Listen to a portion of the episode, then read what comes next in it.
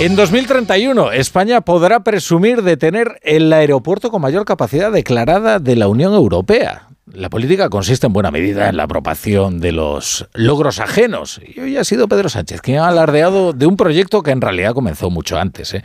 con Íñigo de la Serna, ya en el Ministerio de Fomento. En cualquier caso, eso no es lo sustancial ni lo relevante, eso es la política. La noticia es una inversión de 2.400 millones para que el aeropuerto de Barajas pueda acoger a 90 millones de pasajeros. Y esta es una gran noticia porque el auge turístico estaba acercando a la infraestructura a su máxima capacidad. En 2031 permitirá contar con cuatro pistas, una superficie de 35 kilómetros cuadrados, un hub para aerolíneas asiáticas paralelo al de IAG y la gestión, como les digo, de 90 millones de pasajeros. Tampoco es lo sustancial, pero es noticia que el anuncio ha provocado la primera crisis abierta en la coalición de gobierno y la protesta explícita de Yolanda Díaz, sumida en este momento en una crisis de crédito entre la izquierda por su entreguismo al PSOE. La oposición de Sumar era previsible. Algunos de los partidos de Sumar se han opuesto a la ampliación del Prat, a la ampliación del puerto de Valencia. Hoy le pregunta Óscar Puente y Rejón si pretende viajar a Hong Kong en tren lo cierto es que cada uno de los partidos que integran Sumar no pierde la ocasión de exhibir su vocación decrecentista. Proyecto de ampliación del aeropuerto Adolfo Suárez Madrid-Barajas, 2.400 millones de euros, la mayor inversión durante la última década en infraestructuras aeroportuarias. Vamos a convertir el aeropuerto de Madrid en uno de los mayores aeropuertos de la Unión Europea y, por tanto, del mundo, con vocación de consolidarse como centro de conexiones entre Europa, América Latina y también Asia. Nosotros hemos cerrado un acuerdo con el Partido Socialista que no solamente no iba en esta dirección, sino que iba en dirección contraria. Esta ampliación, permítame decirles, va en la lógica, digamos que de desarrollo económico del siglo XX, mm, no del siglo XXI, y desde luego eh, esto no está contemplado en el acuerdo de gobierno y va en la dirección opuesta al mandato que llevábamos a la COP28, digo porque hay que ser coherentes. La brújula con la torre.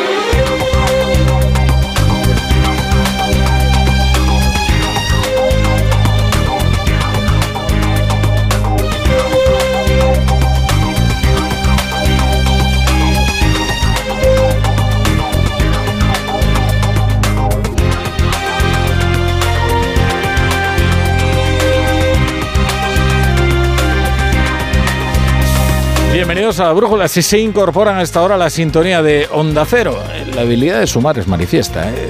De todo el universo de partidos que sustentan al gobierno, en realidad, y curiosamente, es el que menos, sumar, el que menos puede presionar a Pedro Sánchez. Eh, de todos los acuerdos suscritos por Sánchez para su investidura, el que menos posibilidades tiene de cumplimiento es precisamente el de sumar, porque están atados a la coalición, no pueden amenazar con la ruptura y quieren imponer un programa radical a un Congreso de mayoría conservadora. De ahí que suene como una enorme impotencia la queja de Yolanda Díaz porque se haya presentado este anuncio de la ampliación de barajas contraviniendo al programa entre Sumar y el PSOE. Sumar se va a oponer a la ampliación del aeropuerto de Barajas, a la ampliación del aeropuerto del Prat, a la ampliación del puerto de Valencia, porque, eh, como les digo, su voluntad decrecentista desde luego es manifiesta. En cualquier caso, hoy los de Sumar han ganado un diputado. Y eso, pues porque lo han perdido los de Podemos. Y eso, pues porque Lilith Bestringe ha anunciado esta tarde que abandona todos sus cargos en la formación morada y también deja el escaño. Como Podemos se presentó en lista con Sumar, ahora corre un turno. Y la siguiente es Candela López, de los comunes. Así que la nueva diputada se someterá previsiblemente a la disciplina de Yolanda Díaz. Ya ven ustedes que hay diputados de ida y vuelta. Los que se fueron con Podemos, pues al menos uno ha vuelto. El por qué se va Lilith Bestringe, pues eh, es una incógnita. Algunos mensajes de dirigentes de Podemos sugieren veladamente que se trata de un problema de salud, pero no se ha explicitado qué es lo que ha motivado una baja tan abrupta. Ella lo ha anunciado en Twitter, ahora conocida como X. Eh, Bestringe es secretaria de organización, ¿eh? no es un cargo cualquiera, y es una mujer de estricta confianza de Pablo Iglesias, de Johnny Belarra, de lo que era el núcleo duro de Podemos, que cada vez es más pequeñito. Justo esta semana el canal Red cancelaba la emisión del programa de Juan Carlos Monedero y ese núcleo duro de Podemos se va quedando así en canica, se va achicando, sin remedio.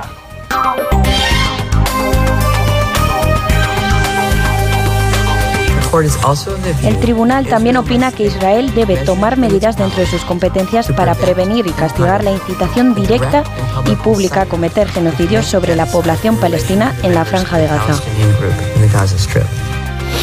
Israel miraba ya con enorme desconfianza ¿eh? a la Corte Internacional de Justicia que investiga la demanda que ha interpuesto Sudáfrica.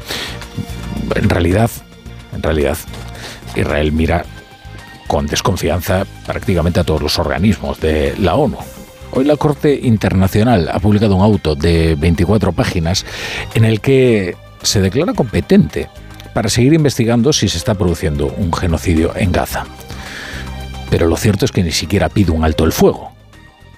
Es decir, que considera que Israel tiene derecho a la defensa a pesar de que la Corte es esto es textual, consciente de la tragedia humana que tiene lugar en la zona y que ordena a Israel a poner todos los medios para evitar que se produzca un genocidio.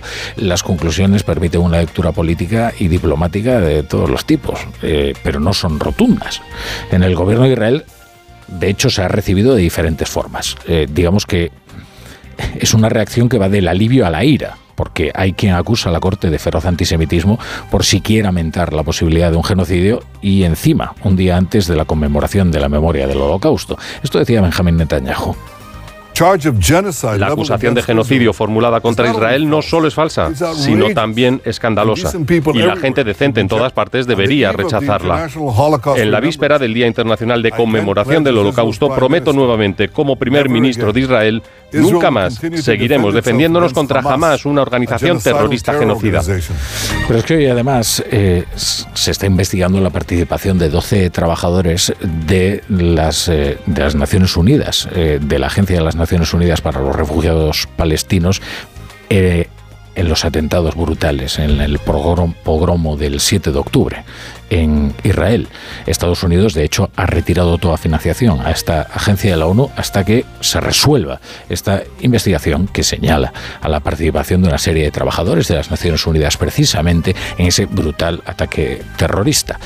Y en connivencia con una organización terrorista como es Hamas, que sí declaradamente y explícitamente tiene entre sus intenciones un genocidio que es el exterminio de los, de los judíos y, del, y el borrado del mapa del Estado de, de Israel. No es ocioso, no es ocioso que Didier Reinders haya citado a Félix Bolaños y a Esteban González Pons justo el día 31 de enero en Bruselas. El día anterior el Congreso vota la ley de la amnistía y la remite previsiblemente al Senado. O sea que el comisario de Justicia de la Unión Europea va a poder leer los términos exactos de la ley, incluidas todas esas enmiendas que se están escribiendo para tratar de eludir la acción de la justicia y los autos que va publicando García Castellón. Y así, como se dice, blindar a Carlos Puigdemont y a los 12 CDR y a Marta Rubira y garantizar su impunidad. Reinders ha aceptado finalmente mediar entre el gobierno y la oposición para conseguir un acuerdo que desbloquee la renovación del Consejo General del Poder Judicial y para que además se apruebe una reforma del sistema de elección de los vocales. Es decir, que no ha convocado ahí a Esteban González Pons y a Félix Bolaños para hablar de la ley de la amnistía, pero sería inevitable que ese tema esté encima de la mesa si se ha votado un día antes en el Congreso y tendremos ya un texto más o menos definitivo. Es una noticia esta que tiene como asunto principal, por tanto, el momento, el 31 de enero.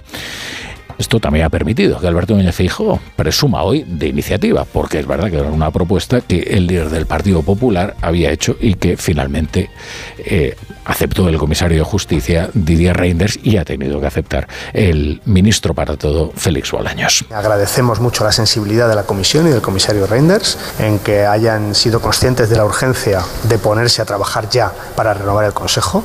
El 31 de enero de la semana que viene estaremos aquí en Bruselas para trabajar y también estamos muy contentos de que el Partido Popular se sienta a la mesa, se ponga manos a la obra a trabajar. La fórmula del diálogo estructurado, que es la fórmula que ha acogido la Comisión Europea a propuesta del Partido Popular y a propuesta en este caso mía al presidente del gobierno, creo que es una buena noticia para España, es una buena noticia para profundizar en la independencia del Poder Judicial y es una buena noticia para iniciar un camino de una nueva ley en el que se prueba de una vez por todas que los políticos vayan sin solución de continuidad al Consejo General del Poder Judicial o al Tribunal Constitucional.